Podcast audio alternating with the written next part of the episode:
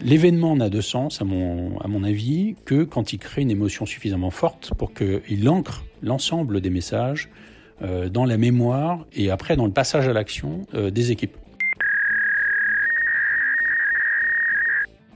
Bonjour et bienvenue au show Minter Dialogue, épisode numéro 98. Aujourd'hui, nous sommes le 17 novembre 2019. Je suis Minter Dial, votre compère et hôte pour ce podcast. Mon invité aujourd'hui est Eric Blo. Eric est un entrepreneur et visionnaire. Et il a récemment fondé une nouvelle initiative, Les Speakers, une plateforme et une animation de Speakers Bureau.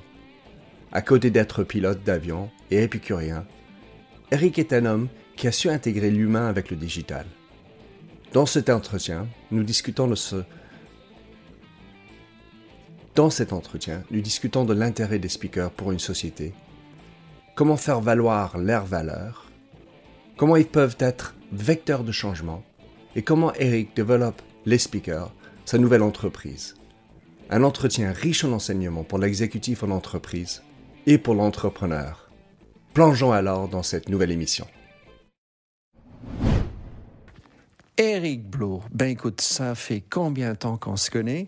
C'est, je t'ai rencontré, tu m'as bluffé, euh, tu m'as été un, conseiller précieux pendant toutes mes années chez L'Oréal et puis on, reste euh, très en contact. Depuis deux, trois ans, là, tu, as fait une nouvelle euh, initiative que je voulais t'inviter à en parler avec moi, d'autant plus que ça me concerne. Voilà, explique-nous qui tu es pour ceux qui ne te connaissent pas, Eric. Ah, salut Minter. Bah, donc je suis euh, à l'origine, je suis ingénieur en informatique. Mais euh, bon, j'étais pas très doué. Hein. Je suis pas un très bon codeur, donc j'étais plutôt après du côté euh, obscur de la force, hein, plutôt euh, promoteur, euh, commercial et puis dirigeant d'entreprise. En fait, je suis un serial entrepreneur dans les high tech. Hein, c'est un peu le ce qui me caractérise. et puis, je suis entrepreneur et toujours avec la même associée qui est ma femme aussi dans la vie. Donc, tu vois, un peu l'épicier, enfin, tu vois, l'esprit un peu commerçant aussi. on travaille en famille. Et puis, bah voilà, donc je sais pas, j'ai dû démarrer bossé dans les nouvelles techno en 91, 92, ouais, 91, l'année de naissance de mon fils. Mhm.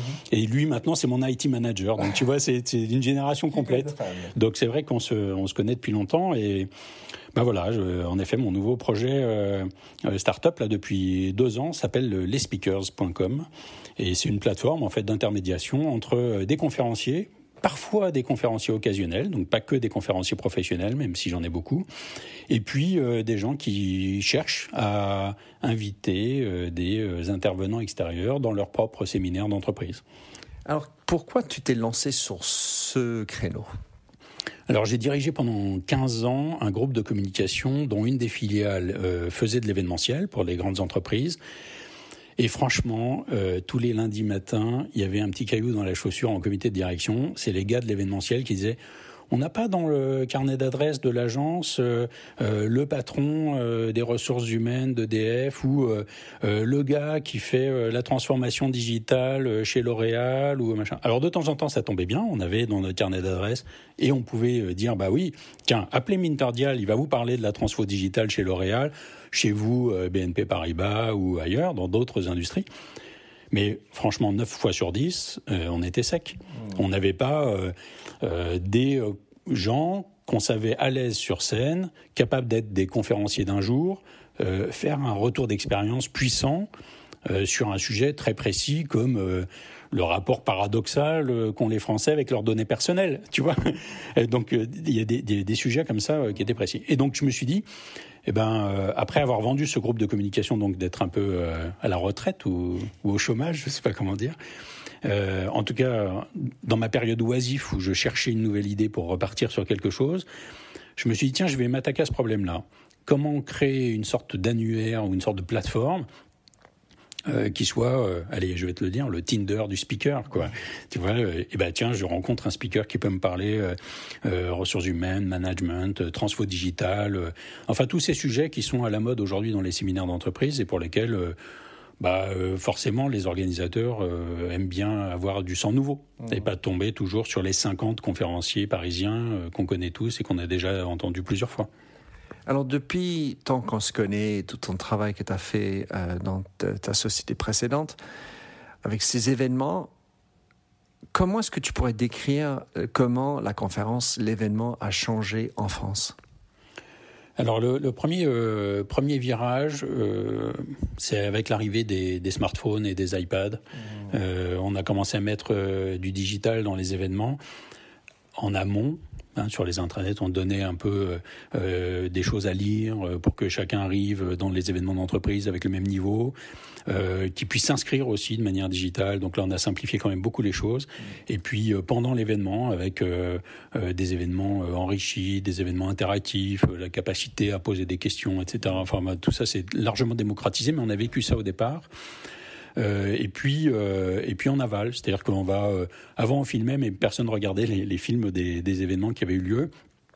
Aujourd'hui, on va retrouver sur les applis ou sur les, sur les intranets des grandes entreprises euh, les moments forts pour qu'on puisse se remémorer ou qu'on puisse réutiliser en fait toute cette euh, intelligence collective ou l'intelligence qui a été placée sur scène euh, le jour J, bah, que ce soit moins éphémère, quoi, que, qu'il y ait une sorte de, de, de longue telle et qu'on puisse continuer à, à chercher de l'inspiration dans ce qui a été, dans ce qui a été produit.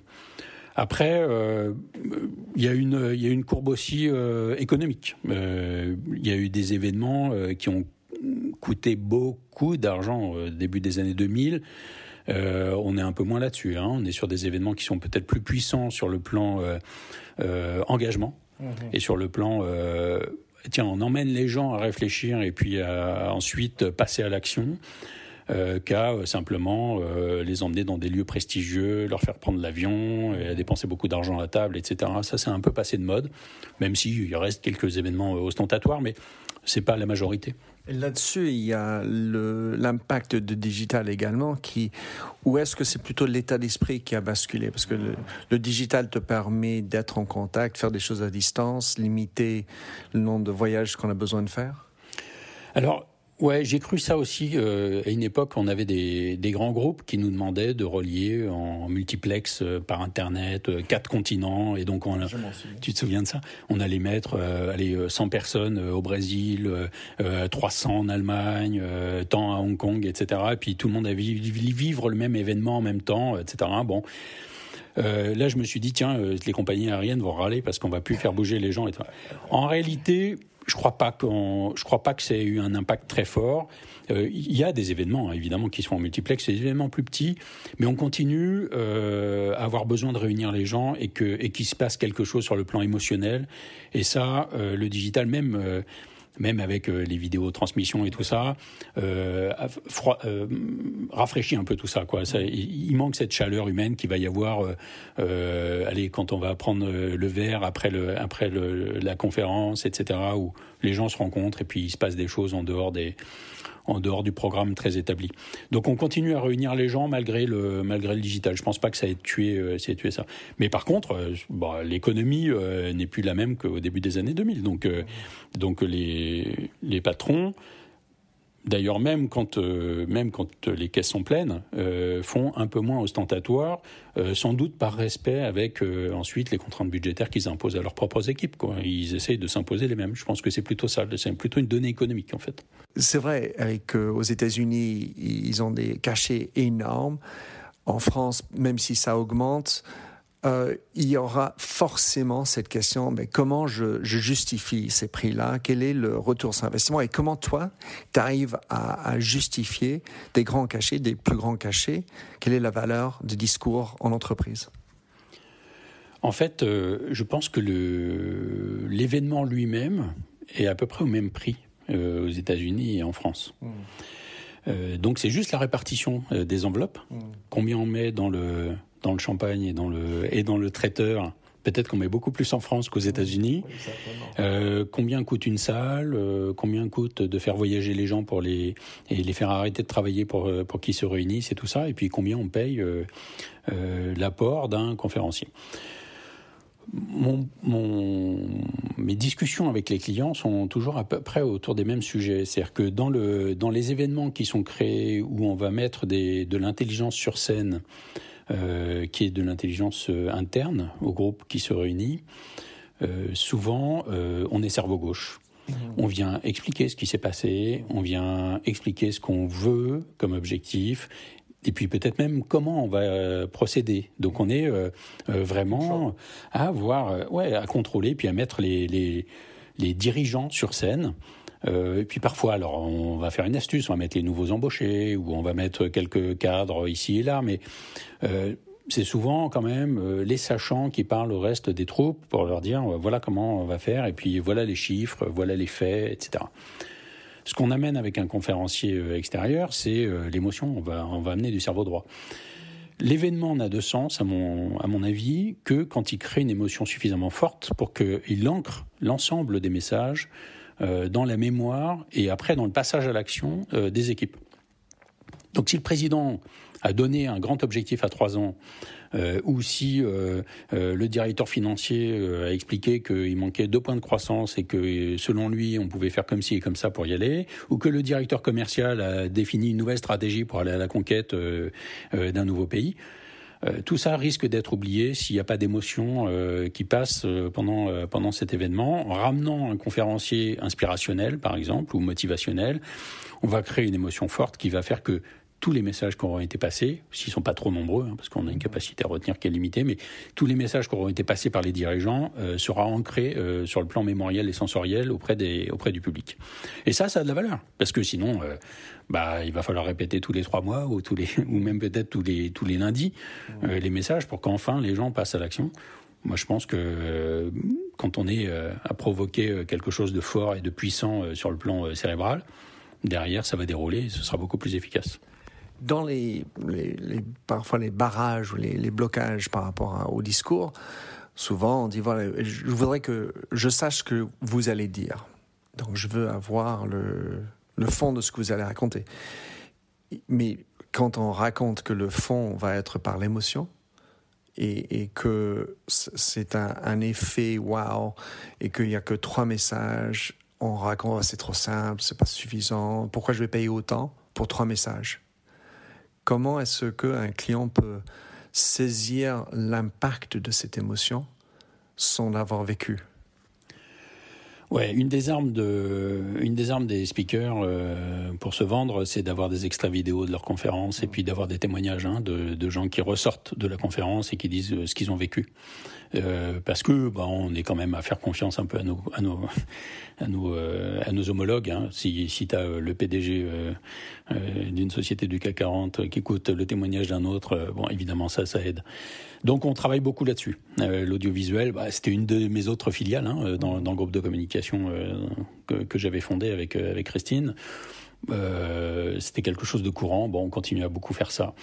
Euh, et puis après, je provoque des rencontres parce que même si au départ mon, mon business, les speakers, c'est une plateforme, euh, n'en est pas moins vrai que le but du jeu, c'est quand même de mettre quelqu'un sur scène qui va parler à des gens qui seront assis dans la salle et, que, et avec le moins de distance possible pour que, pour que l'impact soit fort. Donc j'essaye très vite, quand les gens se, se, rencontrent même au travers de la plateforme, qu'ils aillent prendre au moins un café, mmh. donc qu'ils se voient. Et, et là, euh, va se passer quelque chose. Euh, quand on rencontre les gens, euh, on sent bien si on est en adéquation et si on, si on ressent cette émotion euh, de manière assez forte. Pourquoi pas regarder les vidéos ensemble et puis à les expliquer. Et puis après, à travailler un petit peu sur les messages. C'est-à-dire que c'est la deuxième partie de ta question, me semble-t-il. C'est je suis conférencier, j'ai un sujet, il est structuré, mais si en même temps, euh, il y a des messages à faire passer pour votre groupe par rapport à son écosystème, là où vous en êtes et tout ça, évidemment, on fait un peu de sur-mesure, on fait de l'ajustement pour que ça ait un impact euh, encore plus fort, que ça rentre en résonance plus rapidement auprès du public. Donc finalement, en fait, c'est par rapport à ce que tu disais, tu disais au début, c'est un peu le mélange entre l'online et l'offline. Et quelque part, quand tu as raconté tout à l'heure avec ton, ton, ton passé, d'avoir quelque chose avant pendant et après, il y a un côté continuation un peu vivant et organique dans l'expérience. Ouais, tout ça est tout ça est évidemment très humain. Hein. C'est on est quand même dans le spectacle vivant euh, de l'entreprise euh, qui cherche de la performance, qui se réunit, qui dépense de l'argent pour ça, pour euh, pour augmenter la solidité des équipes, leur envie d'aller ensemble et tout ça. Donc on est dans on est dans le vivant de l'entreprise, dans, dans cette dans cette logique cellulaire. bon et puis et puis le digital, c'est juste le moyen de rencontrer. Mmh. Mais comme les sites de rencontres euh, amoureux ou comme euh, même. Euh, ah bon, il faut faire ça en réel? Je pense qu'après, oui, il faut. en fait, c'est ça l'objectif. C'est à un moment donné, c'est de se rencontrer quelque part. Et, j'allais dire, c'est presque aussi comme les sites, par exemple, de, location de, de, de maisons, Airbnb ou autre. L'outil te permet d'avoir un aperçu et d'aller très vite, et puis d'avoir tout ça en quelques clics, quelle que soit l'heure du jour ou de la nuit. Mais à un moment donné, il va falloir y aller et puis, euh, et puis, et puis voir sur place. L'avantage, euh, quand on sélectionne un conférencier pour un événement, si on s'y prend pas au dernier moment, c'est que on peut en sélectionner peut-être deux, trois qui semblent correspondre, les rencontrer, prendre son temps ou au moins faire un Skype avec eux, etc. Et puis après, euh, pouvoir décider avant le jour J, parce que là, le jour J, il faudra être bon, c'est sûr. Alors, les speakers, L-E-S-P-E-A-K-E-R-S.com, c'est donc une plateforme en ligne euh, et depuis les deux ans que tu l'as lancé, avec les médias sociaux en, parallèle, on va dire, quels sont les apprentissages que tu peux nous livrer pour d'autres qui sont, pas sur le business speaker, mais qui sont entrepreneurs et qu'est-ce que tu en retires de ces deux ans euh, dans tes nouvelles euh, offres? Alors tu me connais, j'apprends, euh, j'apprends de ma propre expérience, mais aussi beaucoup de l'expérience des autres. Je, considère que c'est un pilote de chasse qui m'a dit ça. On vit pas assez longtemps pour faire toutes les erreurs. Il faut apprendre des erreurs des autres. Euh, euh, le, le, le, full digital, le 100% player digital, euh, le tout va se passer sur une plateforme et, et le business va se passer tout seul sans que je sans que je rencontre qui que ce soit. Je peux partir sur une île déserte, ça ça fonctionne pas. Bon, je me suis menti un peu au début. Je me suis dit que ça allait fonctionner comme ça, mais non, c'est pas vrai. Donc il faut, il faut vraiment, il faut vraiment rencontrer les gens, il faut se parler, il faut expliquer, etc. Mais en même temps, c'est ça la beauté du, la beauté du sport, je crois. Le, le, le full digital je pense, ça rend un peu geek. Ou, enfin bon, tu vois, c'est pas, c'est pas ma nature non plus, quoi. Donc, euh, et j'ai appris ça en discutant avec d'autres gens qui ont des plateformes aussi, euh, et que je suis allé constater dans les, enfin, consulter dans les six premiers mois, et qui m'ont tous dit, euh, attends, tu vas faire des rendez-vous clients quand même, Eric. Hein, c'est pas, les gens vont pas aller tout seuls sur la plateforme et tout ça. Donc après, donc. Donc tu rêves un peu moins à une scalabilité énorme, une croissance exponentielle, tout va exploser, tout ça. Ouais, bah peut-être qu'on comprend mieux après pourquoi euh, euh, dans, des, dans des structures comme Uber, il y a des centaines de personnes qui travaillent en permanence. Bah oui, parce qu'il faut, il faut remettre de l'humain là-dedans. Ça ne marche pas de manière euh, complètement automatique. Bon, ça c'est l'apprentissage majeur. Je pensais vraiment redémarrer une activité 100% plateforme, et en fait, il y a quand même une grosse partie de mon temps et de mon activité qui est au contact des gens. Et les médias sociaux, quel est l'intérêt, l'usage et est-ce que tu vois un intérêt, enfin, comment tu fais bien les médias sociaux en accompagnement?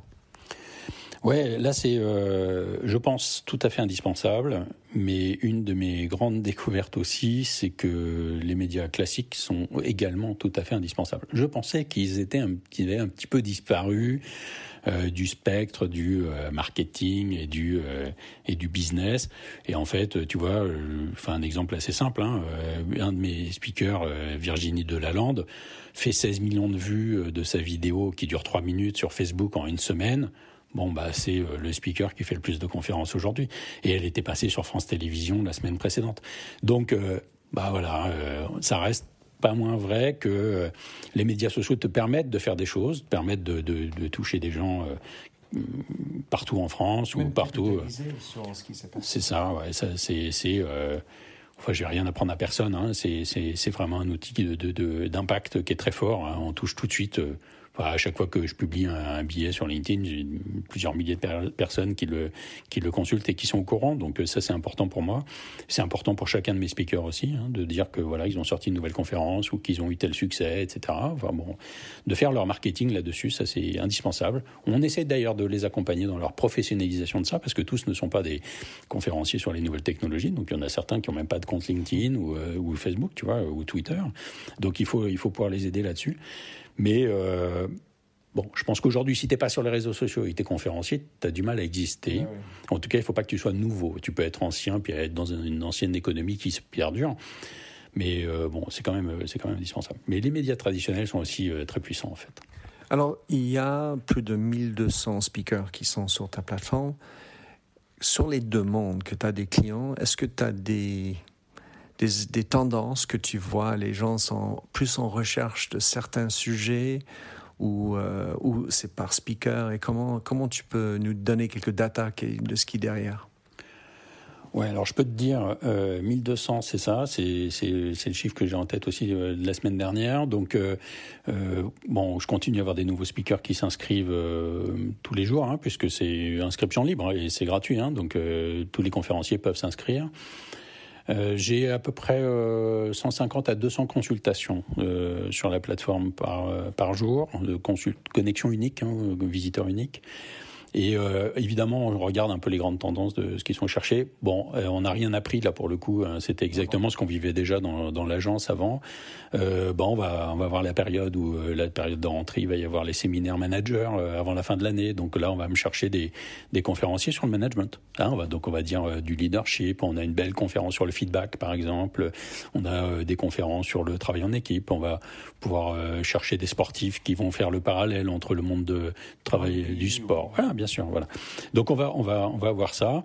Euh, il y a euh, le digital qui est euh, qui est beaucoup demandé aussi. Donc, tiens, est-ce que tu peux nous faire une conférence sur ce que tu as vu au CES à Las Vegas cette année? Est-ce que est-ce qu'on pourrait parler transfo digital dans tel secteur, dans le retail par exemple, etc. là, honnêtement, je ne sais pas si c'est pas mon propre parcours en fait qui fait que mon écosystème et les gens avec qui je suis connecté et donc qui connaissent les speakers sont des gens qui sont au départ dans le digital. Bon, peut-être que ça, ça a influencé. Et après, il y a des sujets, alors pour le coup, qui m'étonnent. Hein. Il, y a des gens qui recherchent, donc on voit les, on voit les requêtes qui sont faites dans le moteur de recherche. Tu as des gens qui recherchent des sujets, euh, je ne savais pas que ça existait, donc c'est assez rigolo. Après, c'est à nous de travailler aussi pour, euh, pour aller chercher euh, les conférenciers qui correspondent. Et, et, du coup, par la, par la même occasion, faire grossir notre catalogue d'offres de, de talk. Mmh. Pour les speakers, les gens qui font des conférences, et puis pour le coup, pas forcément professionnel, mais quelqu'un qui parle en entreprise, comment est-ce que tu, quel type de consigne tu donnerais pour faire d'être un bon speaker? Alors, il y a, bon, déjà, il faut avoir envie. Je pense qu'il faut avoir envie, même si ça crée un peu d'adrénaline ou un petit peu de, de trac. Hein, euh, euh, il faut avoir envie d'aller chercher ça. Ça, c'est évident. Je pense que les gens qu'on pousse sur scène ne sont pas bons. Euh, après, il y a de la technique euh, pour maîtriser son stress et puis être à l'aise sur scène. Donc ça, tu vois, c'est de la technique de PNL ou de, ou de respiration ou de projection, de méditation, etc. Donc là, on va chercher là-dessus. Et bah, typiquement, Christine, qui est mon associée, elle, c'est un coach PNL, donc elle, elle elle m'aide beaucoup là-dessus. Il y a tout le sujet aussi de la structuration. Le conférencier bavard, alors ça, par exemple, dans les pays anglo-saxons, il y en a.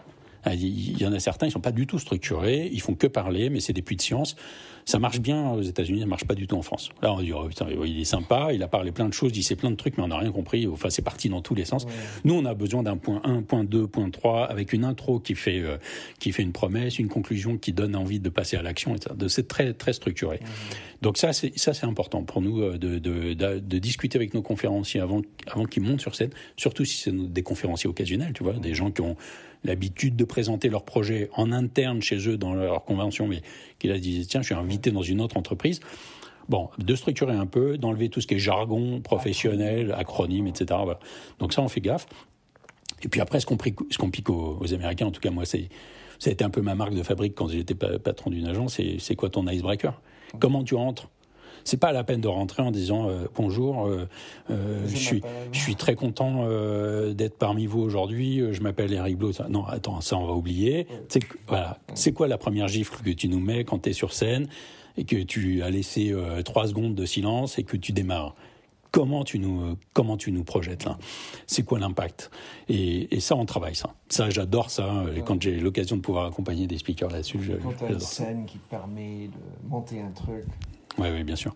Donc ça, c'est ça, c'est bien. Et puis après, euh, après, on a des ennemis hein, quand on a des, des conférenciers ou même euh, quand on accompagne des entreprises sur euh, la qualité des gens qui vont monter sur scène, y compris d'ailleurs leurs dirigeants. Euh, l'ennemi, c'est PowerPoint. Hein. Faut, faut... on le sait, hein, ça, fait, ça fait 20 ans qu'on qu'on pense que PowerPoint est un super outil, mais que les gens savent pas bien l'utiliser. Et quand on a... Quand on a des slides qui ressemblent pas à des slides d'enrichissement de, du discours, mais qui sont plutôt des trucs euh, qu'on aurait dû recevoir avant pour avoir le temps de le lire et de comprendre ce qui est écrit, euh, ça, on essaye de casser ça, évidemment. Donc les, speakers euh, n'ont pas le droit de, se présenter avec des slides pourris, quoi, ça c'est sûr. Tué par les bullet points. Um, TED, TED, combien tu estimes le TED, le, format de, des talks TED, a eu un impact en France Parce qu'évidemment, ça a démarré, c'est très américain, c'est des 18 minutes, il y a tout un code, il y a des règles, ils sont extrêmement sévères sur les TED. Après les TEDx, un peu moins, mais enfin comme ça. Combien est-ce que tu penses que ça a agi, régi sur ton métier-là? Alors, ça a été un game changer dans, la prise de parole en public, ça c'est évident. Euh, moi, je crois que j'ai découvert TED au tout début. D'ailleurs, je me demande si c'est pas toi qui m'en avais parlé la première fois, ou tu vois, un de nos amis communs, un Eric aussi là. Bon, enfin, en tout cas, j'avais découvert ça très très tôt, avant que TEDx existe, et euh, j'avais été bluffé et par la plateforme d'ailleurs, et par euh, et par la qualité de prise de parole. Euh, qui était très très loin de, de, ce que nous on apprenait dans les écoles euh, en France. Hein. C'est sûr que les, nos dirigeants n'étaient pas du tout dans ces dans ces dynamiques là. Aujourd'hui, toutes les agences ont bien évidemment repéré ça et tous les gens qui font du conseil euh, auprès de, des gens qui créent des événements euh, sont là-dessus. Euh, du coup, c'est un peu banalisé. On est un peu en fin de, tu vois, on est un peu en fin de magie. donc, il faut réinventer un petit peu quelque chose. Euh, mais quoi qu'il en soit, ça a vraiment été un switch euh, énorme. C'est-à-dire qu'on, ouais, ouais, bah, non, non, t'as pas une heure pour raconter tes salades, euh, t'es gentil, en 10 minutes, un quart d'heure, tu auras passé les messages forts. S'il faut qu'on lise 300 pages avant pour comprendre ce que tu vas dire, bah, tu nous les envoies avant. Et puis, et puis après, il y aura peut-être des questions-réponses, il y aura peut-être tout ça qu'on n'aura pas sur un TED, par exemple, mais Bon, évidemment, après, on est dans l'entreprise, il faut qu'on travaille différemment. On a pas mal de, par exemple, de, conférences euh, en format TED qui sont suivies d'ateliers de mmh. travail. Mmh. Euh, ça, on a beaucoup ça dans les événements. Donc, il me faut des, speakers qui soient à la fois des animateurs d'ateliers ou mmh. presque des formateurs, mais qui viennent avec un, avec un format conférence puissant pour donner envie. Et ensuite, pour pouvoir déclencher la suite. Exactement, c'est ça, le catalyseur, tu vois, le, le, le, le fait, de, le fait de passer à l'action euh, derrière. Euh, mais oui, oui, tu as raison, c'est vraiment quelque chose qui a, qui a chamboulé un peu la façon de voir les choses en France. Personnellement, enfin que tu sais, moi, mon idée d'un speaker est un catalyseur. Et l'idée, c'est de catalyser et d'avoir cet état d'esprit, de connecter des choses et les gens dans la salle avec des idées pour arriver ensuite à ce que ça appartient à eux. Parce qu'en fait, tu as beau vouloir avoir dit, ouais, j'ai tout fait, mais ça sert à rien si ça reste sur scène. Et il faut qu'il arrive à avoir une transmission, que les gens dans la salle se l'approprient. Et comment tu vois ça? Alors j'ai plusieurs, j'ai plusieurs grandes catégories de speakers, d'accord? Il y a les speakers euh, qui sont sur l'émotion. Eux, euh, bah, je citais Virginie Delalande tout à l'heure, au bout de trois minutes, je me retourne, je regarde les gens dans la salle, la moitié pleure. Mmh.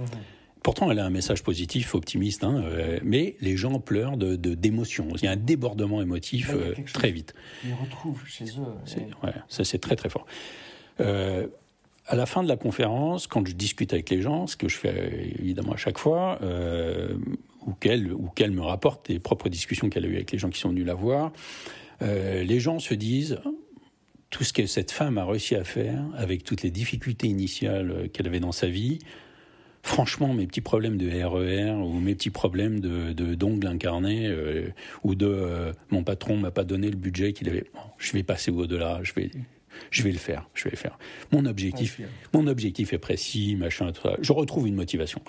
Bon, tu parlais de ROI tout à l'heure. Tu vois, quand un patron, je lui dis, mais attends, les 300 personnes qui sont dans la salle derrière, ils seront surmotivés. Tu vois ce que je veux dire ça, ça vaut, ça vaut cher. Euh, tu as les speakers inspirationnels on va retrouver par exemple des, sportifs et tout ça. Donc ils sont peut-être un peu moins dans l'émotion, mais tu vas faire un parallèle entre leur propre parcours et ça va t'inspirer. Et ça va ouvrir tes chakras, ça va, euh, ça va rentrer en résonance et toi tu vas faire ton propre chemin derrière ça en disant putain c'est vrai que c'est pas con de, euh, de fonctionner comme ça ou de, de voir les choses de cette façon-là. Bon, donc tu as une inspiration. Puis après tu as les speakers de contenu. qui eux sont des sachants. Mmh. Alors, ils sont sachants dans le peut-être dans ta propre discipline, donc tu vas rencontrer un grand maître euh, de ton, de ton sujet, ou alors ils sont sachants dans une discipline, mais là aussi où toi tu vas pouvoir faire du, du parallèle. Et en fait, c'est dès que euh, le speaker te permet de faire de la transposition, bah en fait, ça veut dire quoi? Tu es en train de digérer son propos, tu es en train de et si son discours est suffisamment bien euh, impactant, euh, c'est comme ça. On est des éponges. Hein. Euh, ça rentre, ça rentre quelque part dans notre cerveau et peut-être qu'on ne s'en rend pas compte immédiatement, mais quelque part on, peut réutiliser toutes les données qui sont qui sont passées à ce moment-là pour pour être meilleur, pour pour développer une nouvelle nouvelle activité, une nouvelle compétence ou juste être un peu plus performant dans ce qu'on fait, quoi. Dernière question, Eric. Euh, donc, euh, c'est quoi l'avenir de les speakers? Quels sont tes grands enjeux pour les, les, enfin, l'année, les deux, années qui, qui viennent? Alors déjà cet été, on a sorti euh, l'application iOS, donc on va sortir ensuite l'application Android.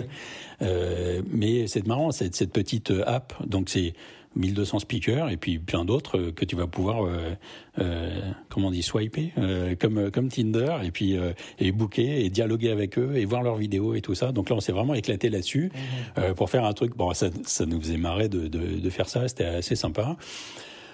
après, il y a, moi, j'ai des objectifs personnels dans cette dans cette aventure, c'est de de développer avec, je pense à terme, une centaine de power speakers. Euh, qui sont donc des gens euh, qui m'ont touché particulièrement et qui sont des masters dans leur discipline et dans leur, dans leur art de, de, monter sur scène et de transmettre. Euh, c'est de euh, faire euh, une sorte de, de fichier commun d'acheteurs, de conférenciers actifs parce qu'on le sait, hein, tous les événements euh, consomment des conférenciers, toutes les entreprises consomment des conférenciers, mais, mais ok, il n'y a pas l'annuaire des acheteurs de conférenciers, donc euh, ouais, du décisionnaire, et puis de ceux qui ont du coup besoin d'être nourris et d'être inspirés en permanence, en disant bah tiens l'année prochaine si tu fais ta convention commerciale, eh ben évidemment, tu peux continuer à appeler euh, un entraîneur de handball ou machin. Mais, mais non, là, il y a des nouveaux conférenciers qui arrivent euh, avec tel impact, tel sujet et tout ça. Tiens, euh, je te le présente si tu veux en prendre un café ou je t'envoie un extrait vidéo, regarde ça.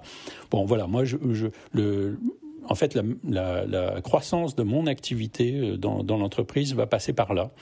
Euh, donc être le gestionnaire pour des conférenciers plutôt professionnels, je pense, euh, d'être le gestionnaire d'une sorte de base client et de m'occuper de leur marketing. Donc ça va être m'occuper de leur marketing digital s'ils savent pas le faire et qu'ils n'ont pas envie ou le temps de le faire. Et puis en même temps m'occuper de leur marketing direct et d'aller de, chercher des, des, des, sollicitations et des, et des opportunités. Et puis après, c'est l'international. Hein. Aujourd'hui, on est dans 10 pays. En fait, j'ai des conférenciers qui sont dans 10 pays et on m'achète mes conférences dans une dizaine de pays. Mmh. Mais pourquoi, euh, pourquoi seulement 10 quoi? Mmh. Tout ça, c'est fait tout seul. Donc, euh, on pourrait très bien imaginer grossir et puis trouver des partenaires euh, parce que, en fait, mon métier n'est pas très compliqué. Hein, donc, mmh. je pourrais trouver des gens aussi smart que nous qui seraient à l'autre bout de la planète et qui disent Mais attendez, nous, on s'associe, on fait un truc ensemble. Et puis, et puis, on a des Asiatiques qui pourraient venir en Europe et réciproquement, et pourquoi pas en Amérique latine ou en Amérique du Nord, etc. Donc, voilà, j'ai très envie de ça, d'avoir euh, à nouveau, euh, peut-être dans, quelques années, une dimension euh, globale sur, sur ce métier-là. Je vais juste repousser un petit peu, comme on dit en anglais, en disant que ce que tu fais n'est pas si simple.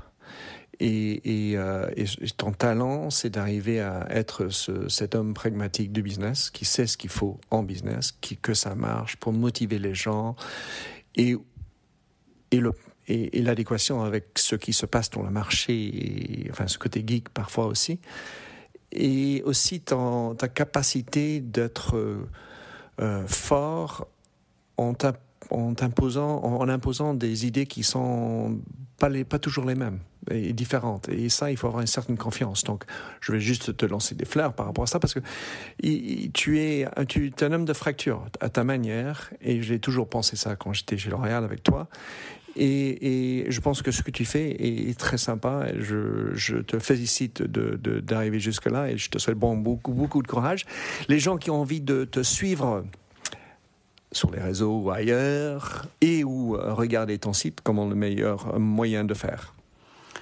Ah bah alors euh, ouais, je suis un peu partout. Moi, alors il y a des trucs, euh, il y a des trucs où je parle plus d'avion ou de, des trucs où je parle plus de, gastronomie, puis d'autres où je parle un peu des speakers. Bah ouais, il y, a, Twitter. Je suis un peu moins sur Twitter depuis 2-3 ans, je pense, mais LinkedIn beaucoup. Euh, donc mon pseudo Eric Blo. Facebook, on me trouve assez facilement aussi. Instagram maintenant aussi. On joue un peu avec Instagram. C'est assez, c'est assez marrant que tout ça soit très connecté. Et puis bah, les speakers.com. Là-dessus, on a il y a un groupe aussi, euh, LinkedIn, Facebook et tout ça sur les speakers. Donc bon, enfin, euh, a priori, quand on veut me joindre, c'est facile. Donc iOS maintenant et Android pour quand? Moi, ça, c'est mon IT manager. Il n'est pas facile. il est, il est pas facile d'avoir des, des, jalons et des dates précises avec lui parce qu'il fait 14 projets à la fois. Mais, mais euh, bon, c'est dans les, c'est dans les tuyaux. Donc, je pense que ce sera avant la fin de l'année. Génial. Bon, merci beaucoup, Eric. C'était un plaisir de t'avoir. Bon courage pour la suite.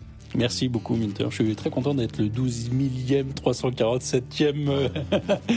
non, c'est vraiment top. J'adore tes, podcasts. J'avais peur que ce soit euh, obligatoirement en anglais. Alors, mon anglais est vraiment pas très bon, mais c'était un vrai plaisir de partager. J'ai fait un petit effort. Voilà. Merci, Eric. Merci de nous avoir écoutés sur Minter Dialogue en français. Vous trouverez tous les liens et références cités lors de cet entretien sur mon site minterdial.fr. Pour vous inspirer, je vous laisse avec une chanson que j'ai écrite dans ma jeunesse, A Convinced Man.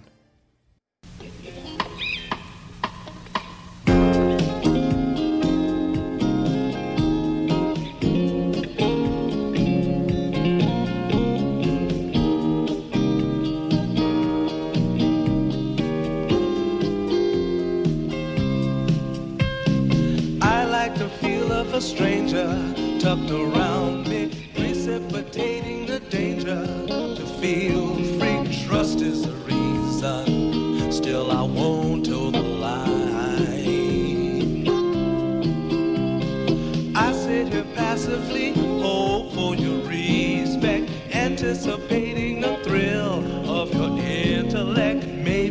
tell myself there's no use in me lying. I'm a convinced man building an urge. I'm a convinced man to live and die submerged. A convinced man in the arms of a woman. I'm a convinced man,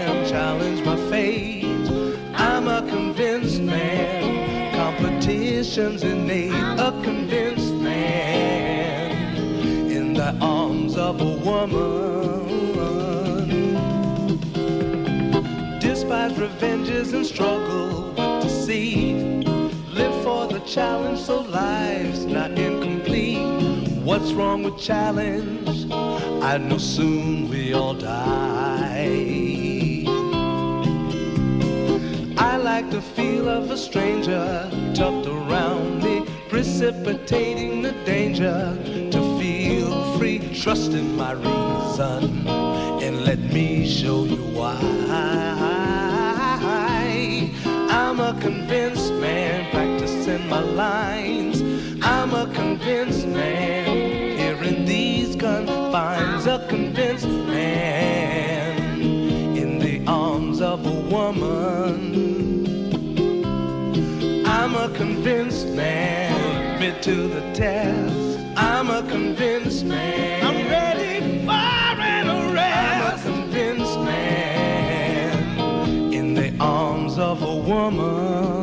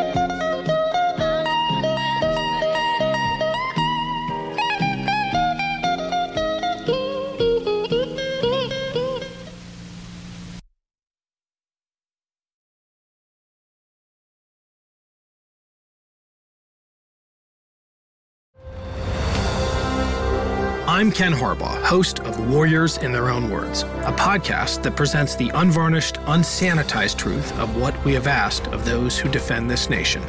As a country, we need these stories more than ever. Stories from Americans who have borne the battle, including 30 year old remastered interviews with veterans from World War I recounting their time in the trenches of Europe, and with veterans from World War II, Korea, Vietnam, and from our most recent conflicts in Iraq, Afghanistan, and other battlefields Americans may never have heard of. Hear their stories by listening to Warriors in Their Own Words wherever you find podcasts.